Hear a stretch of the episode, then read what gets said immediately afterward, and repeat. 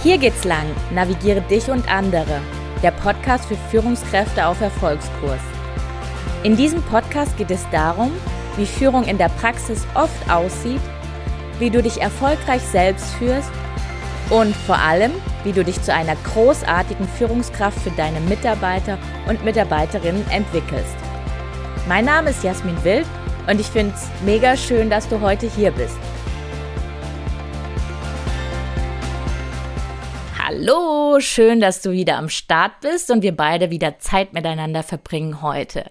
Es geht mir heute um ein Thema, das mir wirklich sehr am Herzen liegt und was jeder doch in der einen oder anderen Form sicherlich schon erlebt hat und was dann letztendlich auch zu schlaflosen Nächten führen kann. Du erfährst heute hier in diesem Podcast, was du tun kannst, wenn das Vertrauen in deine Organisation schwindet. Und du erfährst heute in diesem Podcast, wieso das Finden von gemeinsamen Bedürfnissen ein essentieller Bestandteil davon ist, wie man Vertrauen wieder aufbauen kann. Ich beschreibe dir einfach eine Situation, die du sicherlich in der einen oder anderen Form schon selbst erlebt hast oder vielleicht auch bei anderen Kollegen, bei anderen Teams beobachten konntest. Und zwar geht es um den Bruch in zwischenmenschlichen Beziehungen, also den Vertrauensbruch. Und so ein Vertrauensbruch geht wirklich ganz, ganz schnell und bedarf auf der anderen Seite aber auch wieder ganz viel Zeit, um Vertrauen wieder aufzubauen. Und um dir das Ganze zu verdeutlichen, welchen Effekt, also wirklich welchen enormen Effekt fehlendes Vertrauen auf die Organisation hat, erzähle ich dir eine Geschichte, die in unzähligen Variationen in Unternehmen ja auch stattfinden können. Es gibt im Unternehmen eine sehr, sehr große Veränderung, also einen radikalen Einschnitt im Unternehmen. Ein riesiger neuer Kunde mit äh, ganz viel ja, IT, mit ganz viel Innovation wird an Land gezogen, der zeitgleich auch sehr entscheidend für den Unternehmenserfolg ist. Das heißt, zum bestehenden Unternehmen wird ein neuer Kontext hinzugefügt.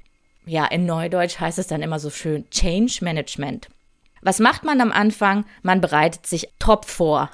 Neue Führungskräfte werden eingestellt, bereits bestehende Führungskräfte werden in ein neues Team zusammengeführt und man kümmert sich auch darum, dass es ein Teambuilding gibt, dass Rollen und Arbeitspakete definiert werden und ja, die Vorbereitungen laufen einfach auch schon über Monate hinweg. Im Laufe der Implementierungsphase des Neukundens über unzählige Schnittstelle und über ganz, ganz viele Herausforderungen hinweg entstehen trotz, und das müsst, möchte ich unterstreichen, entstehen trotz guter Absichten, trotz wirklich guter Absichten am Anfang ganz leise und ganz langsam Vorbehalte gegeneinander. In so einer Implementierungsphase liegt der Fokus ausschließlich auf externen Komponenten. Also man muss gucken, dass man den Kunden zum Laufen bringt, dass die Zusammenarbeit mit dem Kunden klappt, dass die Aufträge abgewickelt werden, dass die Prios festgelegt werden. Also dieser ganze Umgang mit neuen Parametern, die vorher so de facto nicht existiert haben. Und zusätzlich gibt es noch die Komponente, dass der Kunde natürlich am Anfang noch keine positiven Ergebnisse, sondern eher negative Ergebnisse Ergebnisse erzielt. Und dann ist natürlich auch so dieser ganze finanzielle Aspekt, der dann auch noch zu handeln ist. Und ganz heimlich, ganz leise schleicht sich so ein Missvertrauen im Unternehmen ein. Und später wird dieses Missvertrauen immer größer und lauter und immer offensichtlicher.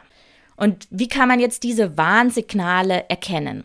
Die Warnsignale treten unter anderem auf in Sprache und Kommunikation, in diffusen Ängsten und in Gruppenbildung. Was meine ich mit Gruppenbildung? In unserem Beispiel haben wir jetzt Team Office.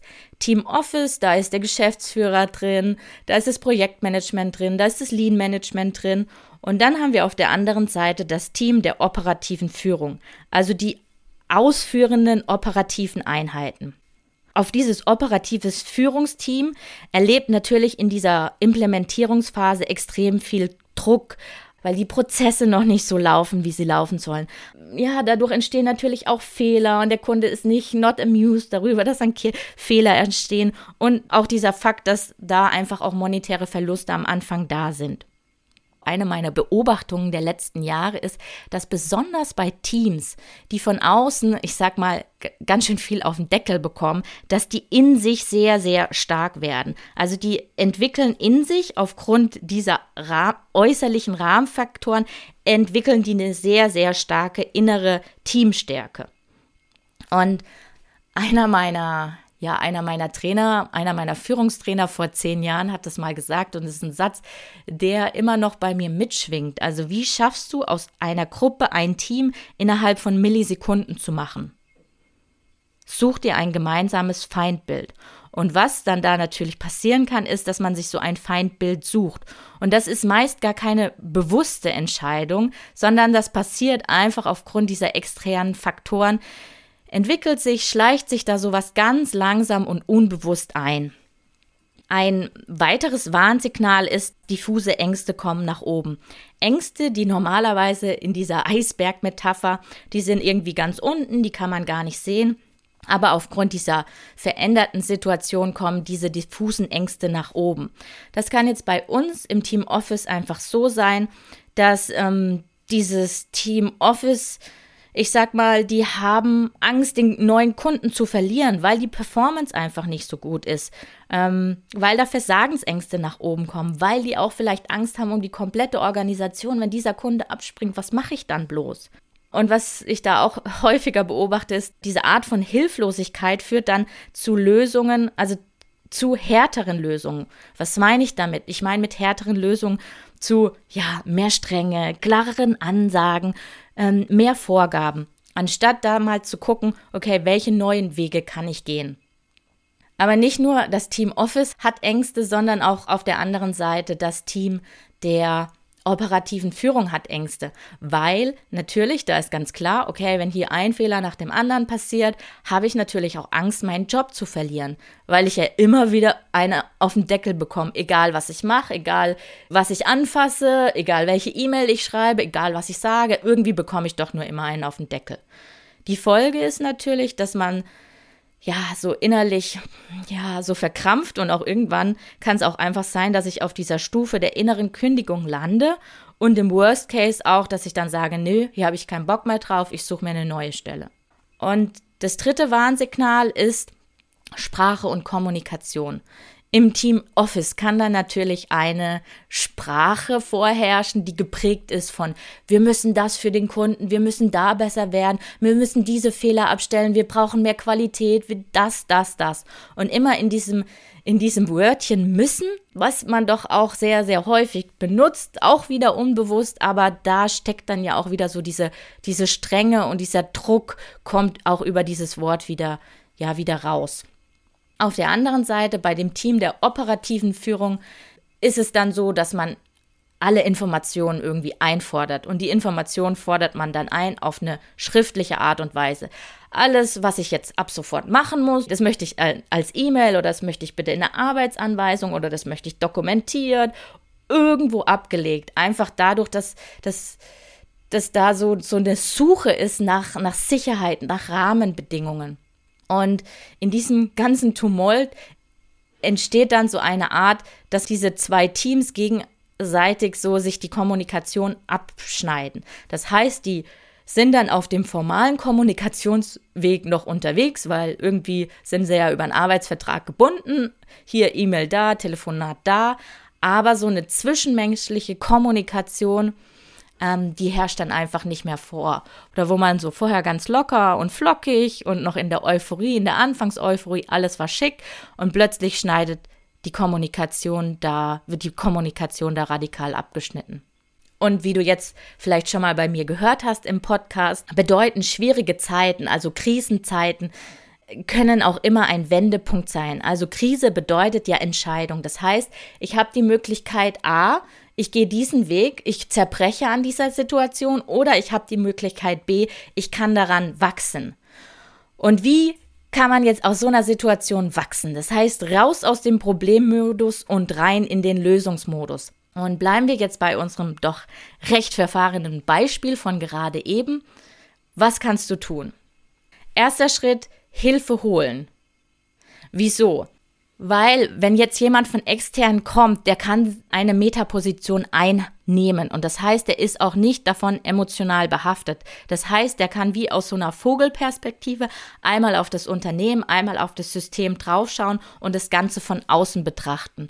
Und Menschen von außen hinzuzuziehen, ist da einfach unglaublich hilfreich. Das können beispielsweise externe Coaches sein oder das kann vielleicht auch jemand innerhalb der Organisation sein, jemand vom Headquarter, aber auf jeden Fall irgendjemand, der nicht in direktem Zusammenhang steht zwischen den beiden Parteien. Und die Aufgabe von dieser externen Person ist natürlich, diese Vermittlerposition zwischen Team Office und Team operative Führung ja zu vermitteln. Und manchmal ist es in solchen Situationen, man sieht den Wald vor lauter Bäumen nicht. Deswegen Vielleicht gibt es ja in deiner Organisation auch Leute, die dafür extra ausgebildet sind, aber man ist da manchmal irgendwie so weg in, in dieser negativen Spirale gefangen, dass man da einfach gar nicht dran denkt, dass ich mir da ja von außen Hilfe holen kann.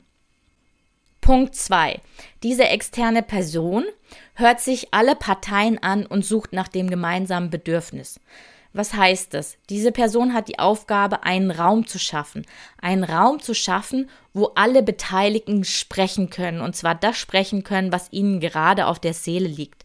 Was meine ich mit Raum? Ich meine entweder einen physischen Raum, einen Workshop-Raum oder von mir aus auch einen Teams-Raum, aber einen geschützten Raum, einen sicheren Raum. Das heißt, für dieses Meeting ist es essentiell, dass alle Informationen, die da in dem Meeting also genannt werden, dass die auch diesen Raum nicht verlassen. Und dass auch für alle Beteiligten dadurch, dass sie ihre Wahrheit sprechen, keine Nachteile entstehen. Und was natürlich, ähm, ja, was natürlich hier nochmal wichtig ist, ähm, in diesem ersten Schritt geht es darum, dass man diese Räume auch für diese unterschiedlichen Parteien aufmacht. Äh, der Vorteil für, diesen, für diese externe Person ist, dass sie einfach wie so ein 360-Grad-Radius hat, wo sie alle Informationen von allen Beteiligten hat. Ja, und dann geht es darum, das gemeinsame Bedürfnis zu finden. Und äh, an einem ganz spannenden Beispiel will ich dir erklären, was es heißt, das gemeinsame Bedürfnis zu finden. Wir sind ja gerade in der Covid-Situation und in der Covid-Situation geht es ja jetzt auch gerade viel um das Thema Impfen. Und im Grunde ist bei dem Thema Impfen ähm, haben beide Parteien dasselbe Bedürfnis. Die Impfgegner, die äh, haben folgende Lösungsstrategie, die lassen sich nicht impfen, um gesund zu bleiben. Und die Impfbefürworter, die lassen sich impfen, um gesund zu bleiben. Das heißt, ja, das übergeordnete Bedürfnis ist, gesund zu bleiben. Und es gibt zwei unterschiedliche Lösungsansätze. Und im, im Laufe dieses ganzen Prozesses ist dann einfach so, dass diese externe Person über diverse Fragestellungen, über Zuhören einfach herausfiltern sollte, was das gemeinsame Bedürfnis ist. In unserem Beispiel ist es so, dass alle Beteiligten eigentlich ein familiäres Umfeld haben möchten, in dem jeder gerne miteinander arbeitet und in dem viel Vertrauen herrscht. Das ist wirklich der Wunsch von allen Parteien. Aber irgendwie, obwohl dieser übergeordnete Bedürfnis da ist, irgendwie hat jeder eine andere Strategie, eine andere Herangehensweise und irgendwie kommt man nicht zusammen. Und jetzt geht es um den Punkt 3 und in dem Punkt 3 geht es darum, dass man mit diesem gemeinsamen Bedürfnis arbeitet und dieses gemeinsame Bedürfnis in den Vordergrund stellt. Team Office, teamoperative Führung äh, sollten im allerersten Schritt gemeinsam mit dem externen Coach oder mit der externen Person Lösungen generieren und dem Ganzen auch Zeit geben. Und wenn man merkt, man ist auf so ein äh, auf, auf dem richtigen Weg, okay, hier können wir das noch umstellen und dann können wir das noch machen und hier können wir noch mal Rollen de neu definieren, umformulieren und man spürt, man ist so auf dem richtigen, auf dem richtigen Weg hm, da ist aber wirklich meine Empfehlung zu sagen, das macht man auch erstmal nochmal in getrennter, in getrennter Form und gibt dem Ganzen auch Zeit. Weil Vertrauen herzustellen, wie ich am Anfang schon gesagt habe, das braucht Zeit. Und in den Lösungen, ja, die Lösungen können dann einfach, ja, wie gesagt, sein, Rollenverständnis schärfen, fehlende Rahmenbedingungen liefern, auch nochmal der Umgang mit Sprache und Kommunikation. Und letztendlich geht es auch darum, aus diesen zwei Parteien wieder ein Team zu formen. Und wenn man dann jetzt so gemerkt hat, man, okay, es tut sich langsam was, es kommen Lösungen und ich werde auch gehört und gesehen, dann ist der Folgeschritt quasi in den gemeinsamen Dialog zu treffen.